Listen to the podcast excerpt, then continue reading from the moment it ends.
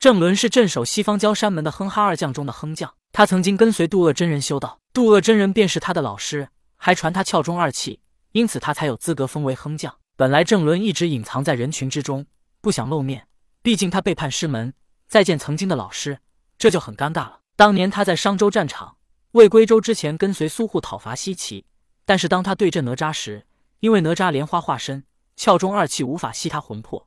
所以被哪吒拿乾坤圈砸伤之后，吕月治好了郑伦的伤。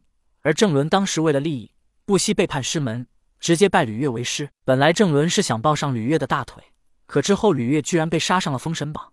虽然死后封为温部昊天大帝，但只要上了封神榜，就被杀过一次，证明这就是一个弱者，更是个失败者。所以此时的郑伦看到渡恶真人的伟岸身姿，敢如此追打阐教十二金仙的灵宝大法师，更是敢直面准提这圣人。想到此处，郑伦决定利用他镇守西市山门的手中权力来为渡恶真人出头，希望能缓和与他的关系。渡恶真人看到郑伦走上前来，一时间他的心更痛了。时机是他的好朋友，结局是被太乙真人杀死，上了封神榜。灵宝大法师也是他的至交好友，却贪没他的定风珠，并多次戏耍他。李靖是他爱徒，却转头到燃灯道人门下。郑伦也是他的爱徒，为了帮他封神。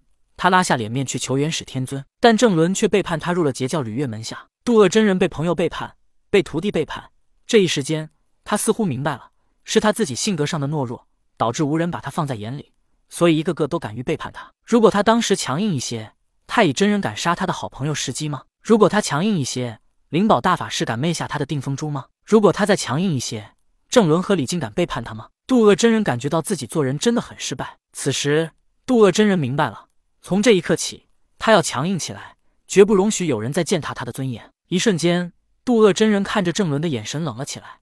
他不要再做一个懦弱之人，他要变得自私，为了自己的利益可以无情无义。他一直以来从未出山，他都待在西昆仑，可是他小瞧了人性，他不知道这世间人居然已经如此的不堪。当年郑伦和李靖在山中修道之时，绝对不是如此势利，可到了山下，仿佛进了染缸一般，连老师都不要了。在渡恶真人看来，郑伦如果想要缓和关系，大可以在封神之后就来找他，但他没有。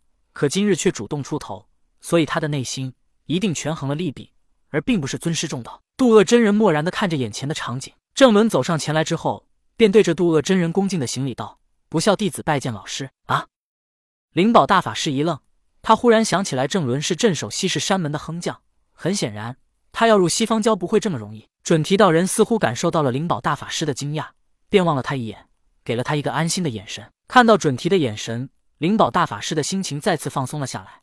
既然如今他已经背叛阐教，那么就必须要加入西方教，否则他将再无立足之处，东西方都容不下他。你已不再是我弟子，可以道友相称。渡恶真人面无表情的说道。郑伦知道渡恶真人还在生气，否则他不会如此自降身份，要与他曾经的弟子以道友相称。老师，弟子有错。郑伦再一次说道。你没有错，错的是我，识人不准。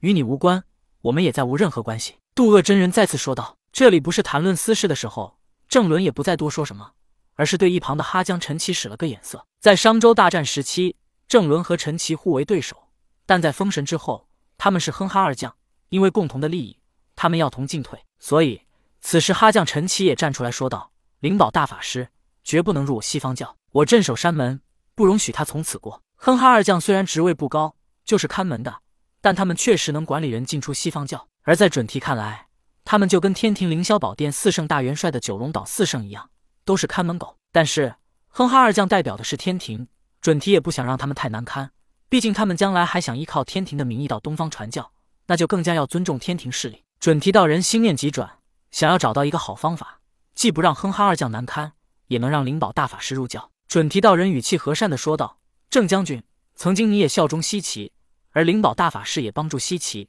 你们算是战友。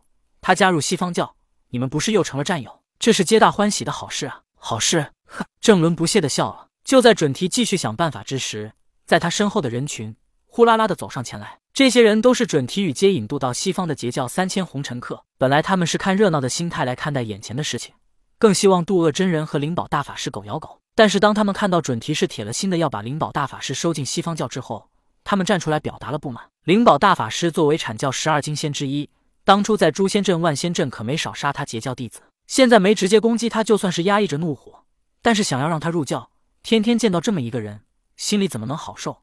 所以他们直接便表达不满。灵宝大法师不能加入西方教，他若是入教，我们就退出西方教。截教弟子纷纷吆喝道。